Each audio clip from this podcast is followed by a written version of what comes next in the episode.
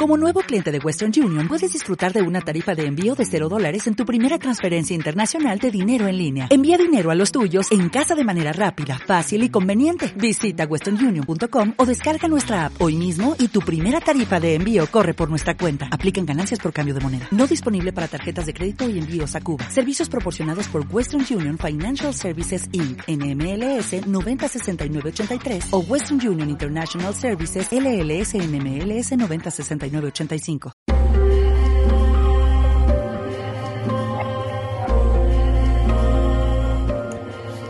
Bienvenidos a Sapieners número 13. Os diríamos que qué tal os ha ido el verano, pero es que hace ya tres meses que se fueron la playa, las sombrillas y bueno, que los peques volvieron al colegio. Así que esperamos que la vuelta os resultará genial y que ya estéis disfrutando de la rutina. Eh, y bueno, hablando de rutina, a nosotros nos ha costado mucho volver a la nuestra, ¿para qué mentir? No sabéis lo que nos ha costado reunirnos para grabar el podcast número 13. Sí, el de la mala suerte. El que piensas que lo vas a subir a las plataformas y no lo va a oír nadie.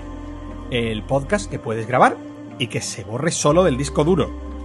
El podcast en el que seguro que la lías y dices algo que no debes el podcast de los supersticiosos, vamos. Y de eso va hoy la cosa, amigos oyentes, de supersticiones, de talks y de ese tipo de cosas. Lo primero que vamos a hacer es volver a saludar a, eh, bueno, estas dos chicas que no sé si las recordaréis. Se llamaban Enia y Gloria. De hecho, igual no recordáis ni mi nombre, que soy Javi. Así que nada, tenemos por aquí a nuestras compañeras y voy a saludarlas. Eh, bueno, ¿Cómo ha ido, Enia y Gloria, ese descanso infinito? Bueno, pues hola a todos. Javi ha ido, bueno, esperando, ¿eh? esperando, una espera tranquila, pausada. Yo iba a empezar en septiembre diciendo que no soy supersticiosa, ¿eh? pero ya no es así. ¿eh? en diciembre ha cambiado. Ha cambiado la cosa y entiendo que el número 13 es jodido. Enia, ¿y tú qué? Pues yo nada, yo trabajando la paciencia, Javi, que es mi caballo de batalla. ¿eh? Gracias a ti, pues la llevo súper bien, vamos. He avanzado muchísimo en la espera. ¿eh? Ya tanto, tanto que, en fin, esto es la llegada interminable. O sea, no, llegaba nunca este día. Por fin estamos aquí. Ya pensábamos que... Muy bien. Ya pensábamos que el podcast número 13, lo digo bien, sin problema, esto es como cuando decía Harry Potter lo de Voldemort y todos lo miraban raro y decían, no digas Voldemort. Bueno, pues yo lo digo, ¿no? El podcast 13, ¿no? En fin. Sí, sí, hay que romper la burbuja de la mala suerte y decirlo mucho.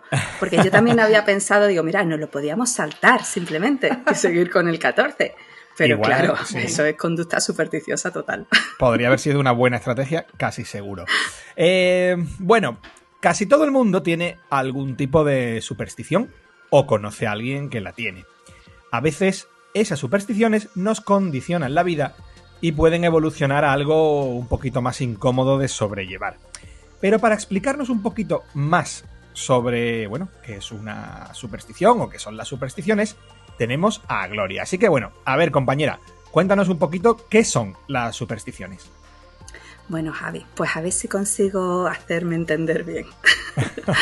eh, la superstición se basa en un pensamiento que podríamos llamar mágico, ¿eh? en el que normalmente eh, asociamos una conducta o un pensamiento eh, a que o bien atraiga o haya más posibilidades de que me suceda algo positivo o algo bueno, o alejar la mala suerte o tener malos resultados. las supersticiones pueden ser colectivas, sociales, existen desde siempre o pueden ser mías propias. Por ejemplo, colectiva puede ser eh, que si se me cruza un gato negro entiendo que voy a tener mala suerte.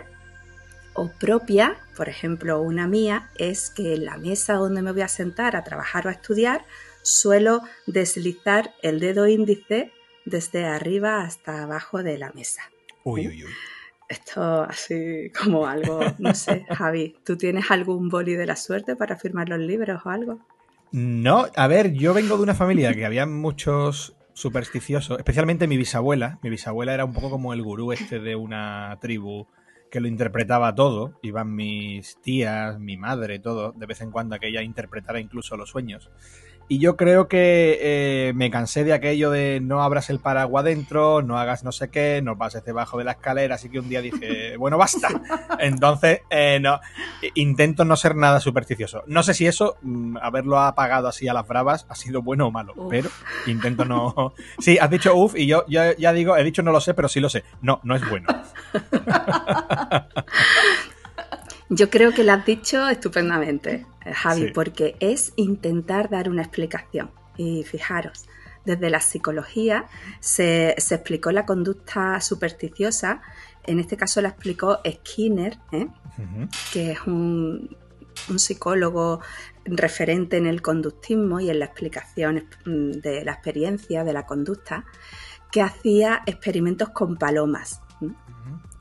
Yo cuando pensaba en, este experimento pensaba en gloria universitaria. ¿eh? Si se llega a escuchar diciendo esto, hablando de Skinner y de las palomas, pues me odiaría a muerte porque yo a mí me indignaba muchísimo que se hicieran experimentos con palomas y la trasladaran a los seres humanos, ¿no? Porque yo decía, para Dios mío, si tienen un cerebro muy pequeño, ¿no? ¿Por qué lo trasladan a la conducta humana? Pero ya cada vez me indigna menos. ¿eh? entiendo, entiendo las limitaciones también, no todo es el tamaño. En fin, la cuestión es que eh, él tenía unas cajas donde experimentaba con las palomas, que son las cajas de Skinner, ¿eh? se llaman así de hecho. Y uno de sus mejores, o sea, más sus condicionamientos es el condicionamiento operante, en el que enseña a una paloma a, a través de llegar a una conducta, obtener una recompensa. Por ejemplo, la paloma picaba una tecla y recibía comida, ¿vale? Y en este caso, la causa de recibir la comida era que clicaba la tecla. Pero por otro lado, hizo otro experimento, el de la conducta supersticiosa, en la que ponía las palomas en la caja y simplemente ofrecía comida pasado unos segundos, por ejemplo, 30 segundos, ¿vale? En ese tiempo, la paloma pues daba una vueltecita, subía una alita para arriba, una alita para abajo, diferentes formas aleatorias de comportarse y a los 30 segundos recibía la comida. ¿Qué ocurrió? Que la paloma pensó que haciendo ese ritual de conducta es como obtendría la comida. Mm. Creó una conducta supersticiosa, no era real, era simplemente por el tiempo. Entonces estableció así lo que la diferencia entre causalidad y correlación. ¿eh? Dos cosas que suceden en el mismo tiempo, hay veces que nosotros la asociamos a la causa de. Esto, por ejemplo, hoy en día está muy de moda, ¿eh? con todas las noticias falsas o cosas que nos quieren hacer pensar sin ponerme muy crítica eh, o muy conflictiva, por ejemplo, hay estudios, ah, dicen, hay un estudio que dice que las mujeres de 45 años que tienen cáncer de mama tienen eh, conflictos con la pareja o se han divorciado. ¿Vale? No es la causa el conflicto de la pareja el cáncer de mama. Es que con 45 años ya has tenido tiempo de tener conflictos de pareja y en muchos casos de divorciarte. ¿eh? Y bueno, esto es la diferencia que existe eso entre correlación y causalidad, que es la base de la conducta supersticiosa. Mm, muy bien. Y bueno, yo tengo eh, Javi, quería comentarle a Gloria, añadir que durante los años de la facultad se me ocurrió apuntarme un par de años al departamento de neuropsicobiología. Fíjate yo. y trabajábamos, Gloria, con ratas, no con palomas. Menos mal que por lo menos eran blanquitas. Pero estuve dos años con las ratas. Pero te diré que me indigna menos, ¿eh? porque las ratas son muy listas. y eran blancas, Gloria. Era que no. Así más suave. Muy bien, pues bueno, ahora que sabemos el pasado con las ratas de Enia y que sabemos el pasado con las palomas de Gloria, eh, bueno, a mí me surgen, eh, entre tantos animalitos y demás, algunas dudas, eh, porque, ¿qué ocurre? Yo, yo sé que las supersticiones, ya digo, están, bueno, entre nosotros, ¿no? Y que todos a lo mejor, pues, tenemos algún, bueno, alguna cosita, algún tic o algo, algo que nos gusta hacer, como ha comentado Gloria, ¿no? Eso, eso de tocar una mesa de una determinada manera, o, futbolistas que saltan al campo con un pie, eh, en fin, ¿no? Pero eh, sabemos que ocurre algo malo cuando se desmadran. Cuando las supersticiones se desmadran, pueden dar lugar a trastornos más molestos, ¿no? Eh, ya digo, no hablo de esa persona que hace algo concreto antes de iniciar una tarea, ¿no? Sino ya de esa otra persona que no puede irse a dormir hasta que ha realizado una acción 40 veces de una determinada manera, porque si no, piensa que algo muy malo puede ocurrir. ¿Vale? Eh, no es que esto sea una definición muy ortodoxa del TOC, ¿no? O del trastorno obsesivo compulsivo, compulsivo, pero creo que todos nos vamos situando. Lo bueno de tener aquí con nosotros a Enia es que ella eh, nos va a explicar esto muchísimo mejor. Así que, Enia, ¿nos hablas un poquito de qué va esto del trastorno, del trastorno obsesivo compulsivo? Pues mira, Javi, yo eh, empezaría eh, normalizando, como casi siempre. Porque como bien ha dicho Gloria, si nos detenemos un poquito y observamos nuestro propio repertorio de conductas diarias, estoy segurísima que detectamos alguna que otra manía, ¿no? O alguna superstición o incluso gestos compulsivos, ¿no? Que en un principio pueden pasar desapercibidos y que, así de partida no tenemos por qué eliminar. ¿eh? Entonces, todos esos rituales, ya sean supersticiones o gestos compulsivos, eh, que en un principio son inocuos, ¿eh? empiezan a ser un problema cuando nos provocan sufrimiento o limitan nuestra vida, ya sea, por ejemplo, a nivel social, restándonos tiempo o subiendo nuestro nivel de angustia, que es lo contrario que se quiere perseguir. ¿no? Por ejemplo, algo típico, pongo un ejemplo.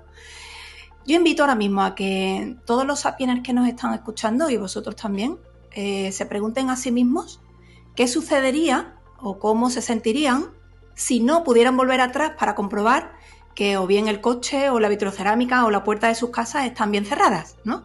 E imaginemos incluso que esta necesidad se repitiera de forma continuada. Pues en principio parece una tontería, ¿verdad? Pero hay muchas personas en las que se dispararía muchísimo el nivel de angustia, ¿eh? si no pueden llevar a cabo, digamos, este, este ritual. Y en ese caso ya no estaríamos hablando de simples manías o supersticiones pasajeras, ¿no? sino de un trastorno llamado, como bien ha dicho Gloria, trastorno obsesivo compulsivo, conocido también como TOC. Bueno, ¿y qué detrás de este trastorno tan hablado y tan escuchado últimamente, no? Porque ahora parece que todo el mundo tiene un TOC, ¿verdad? No nos da vergüenza decir, pues yo tengo un TOC. Yo lo tengo. bueno, pero es que tú lo tienes, Javi. Yo tengo todo. Lo tuyo va aparte. pero bueno, eh, en realidad eh, no es así, ¿no? Porque estamos hablando de un trastorno, es una cosa un poquito más seria. Y detrás de este, de este trastorno eh, hay algo muy evidente que yo destacaría, ¿no? Básicamente, si lo analizamos de cerca, pues, pues al final no es otra cosa que una necesidad de control. ¿eh? No, es, otra cosa que eso. De partida, esos gestos, esos gestos compulsivos son el sumum del control. O sea, llevándolos a cabo podemos llegar a creer que controlamos la suerte, que controlamos los giros imprevistos de la vida, que controlamos el peligro, ¿no? Es lo contrario a dejar fluir. ¿eh? O sea que un poquito eso es lo que hay detrás. Entonces, el mecanismo que se pone en marcha sería como algo así como, lo voy a explicar un poco, ¿vale? Brevemente. Sería, en principio, una situación ¿no? genera incertidumbre ¿no? o sensación de falta de control, la que sea, no importa. Y para reducir la ansiedad que provocan los pensamientos intrusivos que aparecen, es decir, las preocupaciones que nos genera esa situación que genera incertidumbre, ¿eh? nos inventamos soluciones en forma de gestos compulsivos. Y el problema ya no es tanto la situación en sí, sino el pensamiento obsesivo que genera. Por eso es un TOC, obsesión-compulsión. ¿eh? Entonces, gracias a estos gestos compulsivos, pues tenemos la sensación de haber resuelto ese malestar. Lo usamos, digamos que para disminuir la ansiedad. ¿eh? Entonces, voy a poner un ejemplo más real y más práctico. Por ejemplo, la pandemia, ¿no? La pandemia por la que estamos pasando ahora mismo genera incertidumbre, eso está clarísimo en casi todo el mundo. Y para controlar la ansiedad que provoca el riesgo de contagio, podríamos llevar a cabo ¿eh? Eh, pues por ejemplo, lavarnos las manos 10 veces seguidas durante al menos, por ejemplo, durante un intervalo de una hora. Hay gente que puede llegar a hacer eso, ¿no? Y así piensan que están controlando ese riesgo de contagio, ¿vale? Entonces, la persona que lleva a cabo ese gesto compulsivo, ¿eh?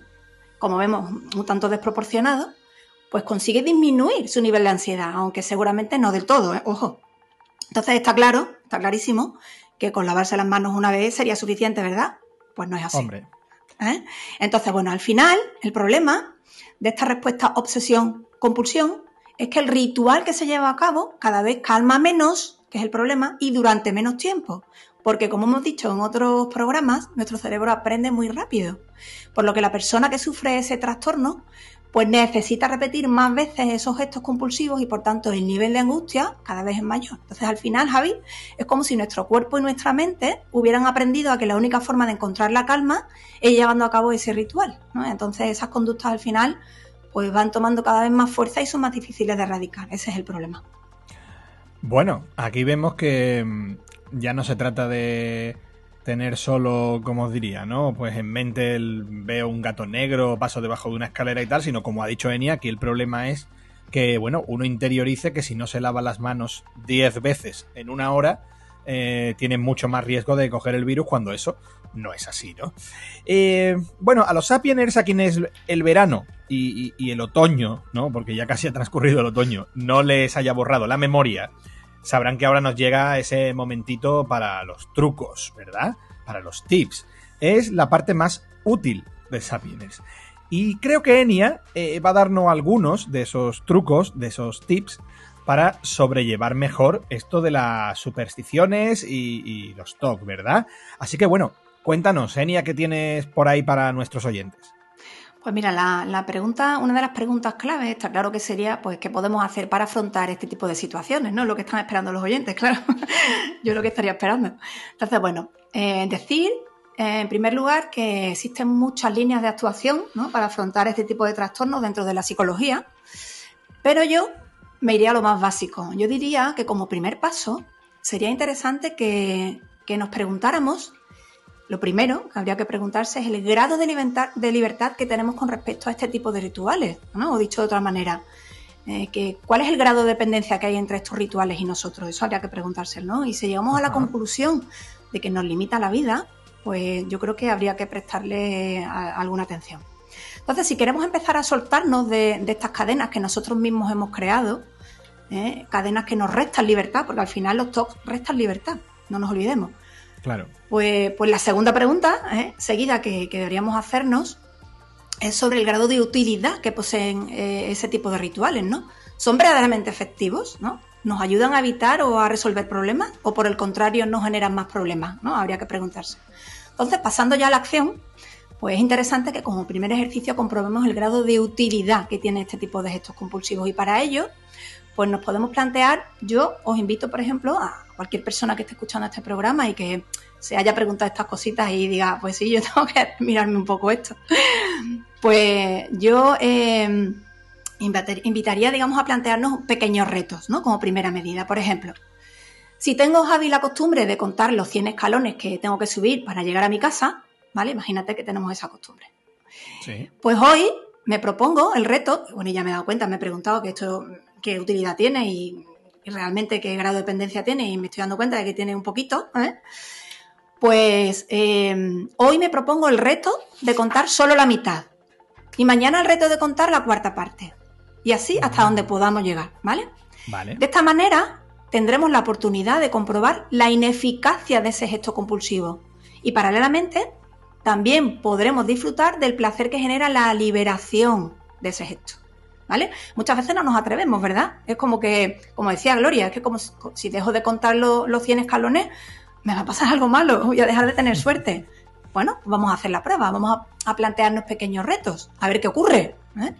Entonces, bueno, entendiendo, entiendo que al principio eh, eh, puede resultar angustioso, ¿no? Desprenderse de este tipo de conductas, porque hay que reconocer que pueden llegar a ser, a estar muy integradas en nuestra vida, en nuestra forma de vivir. Pero Javi, cuando damos el paso y comprobamos que nuestra vida sigue siendo la misma ¿eh? y que nuestra suerte no depende del abuso de este tipo de rituales, no depende de pasar o no por debajo de una escalera o de contar, como digo, los escalones o de apagar la luz con el codo, ¿eh? empezamos a experimentar las ventajas de esa liberación. Entonces, al final, yo diría, fíjate, que es una cuestión de afrontamiento a la vida sin falsos escudos, porque las compulsiones son eso, falsos escudos. ¿eh? Así de sencillo. Pero bueno, de todas maneras, Javi, en cualquier caso, como siempre decimos, si la situación es insostenible y el grado de dependencia es muy elevado, por supuesto conviene que nos pongamos en manos de un profesional, ¿eh? Eso por supuesto. bueno, y por otro lado, algo también un poquito curioso que nos, va, nos puede ayudar a reflexionar sobre el tema de las compulsiones, es apuntar que hay dos tipos de factores que deberíamos tener en cuenta a la hora de analizar este tipo de comportamientos. Eh, entonces, por un lado, los rasgos de nuestra personalidad, Javi. Las personas con tendencia controladora ya de partida, exigentes, excesivamente ordenadas o perfeccionistas, ¿no? con cierto grado de inseguridad, pues están más predispuestas a sufrir TOCs. ¿eh? Así que las personas con este tipo de perfil, ser más vulnerables, pues deben trabajar esas debilidades mediante otro tipo de estrategias, pero nunca utilizar rituales de este tipo para calmar, digamos, la angustia bajo la que viven, ¿no? Y por otro lado, pues también hay que tener en cuenta que el estado en el que nos encontramos, ¿vale? También influye, ¿no? Las situaciones que vivimos pueden debilitar nuestra capacidad de afrontamiento natural, ¿no? Por ejemplo, el riesgo de pandemia y de contagio ahora mismo durante la pandemia, pues ha incrementado muchísimo este tipo de trastornos en la población. Por tanto, está claro que las experiencias vividas, ¿no? las situaciones a las que nos enfrentamos, pues afectan también en nuestra forma de comportarnos, con lo cual pues debemos estar más pendientes de no caer en este tipo de trampas conductuales, sobre todo en situaciones de riesgo. Muy bien, eh, la verdad es que me ha quedado bastante claro con esto que, bueno que nos ha contado Enia y, y, yo creo que incluso a bueno a nuestros oyentes les pueden ayudar mucho estos truquitos ¿vale? Bueno, para romper un poquito esos círculos viciosos que, nos van robando a veces tiempo y, y, bueno, como hemos dicho, ¿no? Que puede llegar, eh, bueno, eh, podemos llegar al límite y podemos vernos agobiados, ¿no? Y en ese caso, como ha dicho Enia, pues desde Sapiner siempre recomendamos que se busque, eh, bueno, ayuda profesional. Llegados a este punto también, ¿qué queréis que os diga? Los sapieners ya sabéis que, bueno, yo además de, echarlo, de echar de menos los trucos que nos ha dado Enia, también he añorado la voz de Gloria cuando nos lleva a la silla de pensar, ¿no? A la silla esa un poco de, de meditar, de cerrar los ojos, de visualizar y demás, ¿no? Así que, no sé, a mí un pajarito me ha dicho hoy que Gloria tiene algo para nosotros, ¿verdad? Bueno, claro, estoy deseando volver a sentarnos y relajarnos, Javi. Eh, pero antes de eso, eh, fíjate que me, gustaría hacer solo un apunte que creo que también es muy actual hoy en día y que yo considero toda una superstición. ¿Eh? Y es, como hemos hablado antes, nosotros asociamos ciertas cosas que no son causa una de otra, pero sí que es verdad que como ocurren en el mismo tiempo, Lo que produce en nosotros es como un aprendizaje superficial. No nos molestamos realmente en saber cuál es la causa real de lo que sucede, de por qué sucede eso.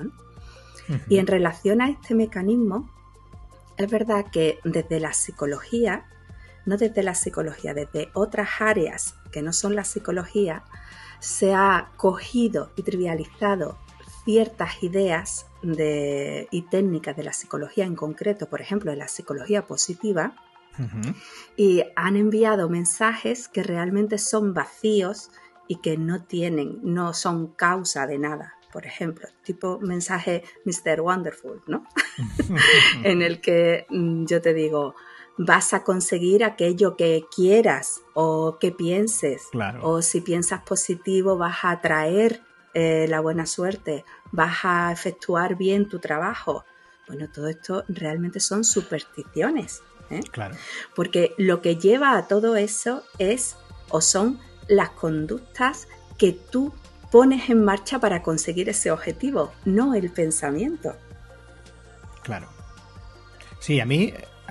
Sí, sí, no, sobre eso que comentabas, Gloria, eh, eh, en el mundo del emprendimiento, por ejemplo, hubo hace como 10 años una corriente muy grande de personas que se leían el libro del secreto y tomaban el libro del secreto por donde les parecía y se, se pegaban todo el día visualizando que se convertían en hombres exitosos y mujeres exitosas, ricos, y yo les decía, a ver, os voy a contar algo, que como no salgáis de casa de leer el libro y os pongáis a currar en algo, eh, tal, no, de hecho, hay gente hasta que reinterpreta la física, la mecánica cuántica y todo, diciendo que si tú eh, colocas tu mente en el punto en el que ya has tenido éxito, eh, has creado la energía, eh, has visualizado ese tal, entonces ya como que todo se va a configurar, ¿no? Yo le digo a la gente, a ver, no, o os estáis saltando la parte de las hipotecas, de las nóminas no pagadas, de, los préstamos a los que no puedes llegar, del producto que no funciona, del cliente enfadado, etcétera, ¿no? Entonces, bueno, creo que viene muy bien eso que comentas porque ya digo, es una, es una tendencia que está ahí y, y ya digo, a mí me parece bien ser positivo, ¿no? Ya digo, no, no,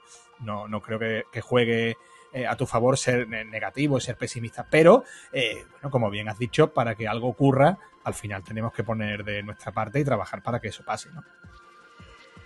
Bueno, genial chicos, pues después de todo lo que hemos hablado, creía que era un buen día para hacer un, ejercicio de relajación y meditación, ¿no? Es como un híbrido. ¿Por qué? Pues como hemos estado viendo, y creo que es importante que recalquemos, eh, como ha comentado Enia, muchas veces cuando pensamos más de la cuenta en aquello que nos agobia o que necesitamos hacer para, bueno, para, para sentirnos mejor, para aliviar nuestro sufrimiento, lo único que hacemos es alimentarlo más, ¿vale? Y muchas veces lo, conseguimos hacer más grande. Y, y, por eso uno de, de las cuestiones o ejercicios que podemos hacer cuando nos agobian un poco este tipo de pensamientos es relajar nuestra mente. De forma que lo que intentemos es no mantener esos pensamientos en ella, más que incluso confrontarlos. Muchas veces no sirve de nada confrontarlos porque lo que le damos es más poder. ¿eh? Por ejemplo, este es un ejemplo que yo pongo mucho y que digo, Javi, mira, sí, es que es, y sería importantísimo que en estos dos minutos que yo voy a estar hablando, tú no pensaras por nada, por favor, en un tren rojo. ¿Eh? Sobre todo, intenta no pensar en un tren rojo porque es lo que va a procurar que nosotros hagamos este capítulo bien y no pase nada, ¿no? Así que ya te digo, no pienses en un tren rojo, ¿vale, Javi? Eh, no lo sé, ¿lo has conseguido? Han pasado como 27 trenes rojos de todas las tonalidades de rojo, el rojo locomotora, el rojo pasión. Tengo de todos hecho, los trenes De hecho, estará todo el día con el tren ya, Gloria, lo que le has hecho. Ya, Y bueno, y eso es lo que ocurre. si nosotros intentamos muchas veces no pensar en, pues lo que hacemos es anclarlo más a nuestra mente. ¿eh? Así que vamos a atender como una de las soluciones a no pensar ¿eh? a no pensar, a distraer nuestro pensamiento, a relajarlo, a surfearlo, ¿eh? pero no confrontarlo, ¿vale? Así que bueno, como ejercicio final, si os parece, nos vamos a sentar cómodamente, vamos a cerrar los ojos, ponemos las manos encima de nuestras piernas. Y con la espalda recta pero cómoda comenzamos a respirar por la nariz. Inspiramos y exhalamos por la boca.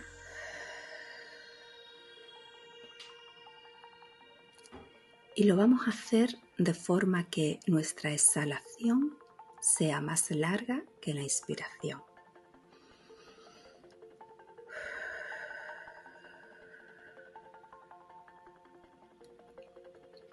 Para comenzar además a calmar nuestra mente, empezaremos a pensar 1, 2, mientras inspiro. 3, 4, 5, 6, mientras expiro. 1, 2, 3, 4, 5, 6.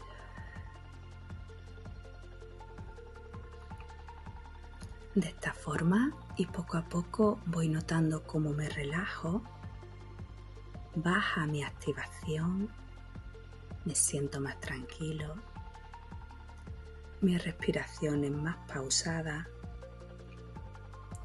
y ahora en esta situación me gustaría que visualizáramos nuestra mente como un árbol. Un árbol de muchas ramas donde hay monos, unos monos locos que saltan de una rama a otra. Y es así como me siento muchas veces. Es así mi mente. Son monos que van de una rama a otra. Y yo los observo y entiendo que ese es el funcionamiento de mi mente. Pero hoy y ahora vamos a tranquilizarnos. De modo que volvemos a inspirar.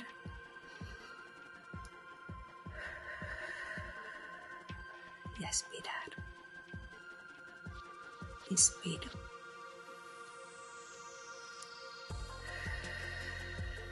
Expiro.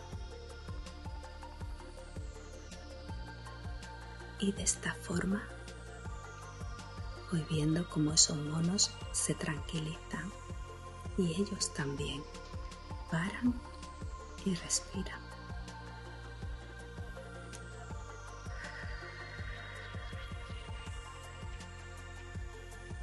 Cada vez más tranquilos, pausados.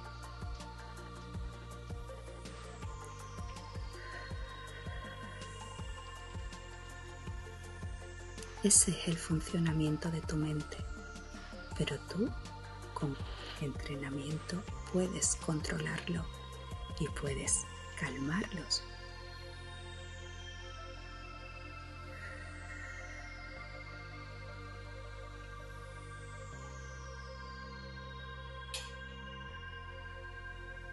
Poco a poco vamos estirándonos, moviéndonos abriendo los ojos y poquito a poco volvemos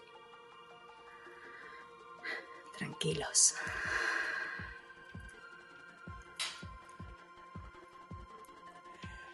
Bueno, y por supuesto, después de esta bonita meditación eh, guiada que hemos hecho con Gloria, creo que estaría muy bien que Enia, siguiendo con una de las tradiciones bonitas que tenemos en Sapiener, nos recomiende eh, una canción que venga un poquito pues a colación del tema del que estamos hablando. Así que cuéntanos, Enia, ¿qué tienes por ahí para nosotros? Pues Javi, como no podía ser de otra manera, eh, hoy recomiendo la banda sonora de la película Tok Tok, un tema de Macaco. Ah, claro. Y según el propio Macaco, este tema pues es un homenaje a la locura consciente. Me encanta. Entonces, cuando Macaco? dicen uno de sus estribillos, Macaco. Los monos de Gloria, Macaco, está todo relacionado. Si es que al final, exactamente. ¿Verdad? Entonces, cuando, cuando en uno de sus estribillos dice abre la puerta, saca tu loco a pasear, ¿eh? invita a la improvisación, justo lo contrario de los, de los talks, a la reinvención, al desarrollo de la voluntad creativa y a la libertad de pensamiento. Así que bueno, con este programa de Sapiens, eh, pues yo invito a que nuestros oyentes se liberen de las cadenas y de los falsos escudos, que es de lo que se trata. Hasta la próxima. Muy bien. Bueno, pues parece mentira, pero lo hemos hecho. Sapiens 13 ya es una realidad. O como diría el desaparecido piloto de motociclismo, Ángel Nieto, el Sapiens 12 más 1. Las supersticiones no tienen base, como tampoco la tienen muchas de las historias en las que creemos. A veces vamos tan corriendo que no nos paramos a observar las leyes que rigen la naturaleza.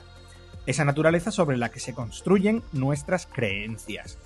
Dice un buen amigo que es una lástima que la Virgen María haya decidido no aparecerse ahora que todo el mundo tiene un teléfono móvil en el bolsillo. Hombre, a mí me parece un poquito irrespetuoso, la verdad. Pero ese ejemplo me sirve para que todos entendamos que no está de más agarrarnos a lo que vemos, a lo que tenemos a nuestro alrededor, para poder navegar en nuestro día a día. Y si cultivamos lo que no se ve, eso que podemos llamar lo espiritual, dejemos que sea en el lado positivo, Seguramente, si nos anclamos más en nosotros y empezamos a sentir las cosas tal cual son, dejamos de echarle la culpa a la pata de conejo, al paraguas abierto dentro de la casa eh, o al cha-cha-cha, veremos que casi todo tiene un porqué y casi siempre es evidente. Nosotros, sin embargo, somos felices con una creencia. Sapieners te gusta. Y vienes cada semana, o para ser más exactos, cada vez que nos da por grabar otro, a por más. Aupados en esa superstición, arrancamos esta nueva temporada. Sed felices, Sapieners, y pasadlo bien, ¿vale? Hasta la semana que viene.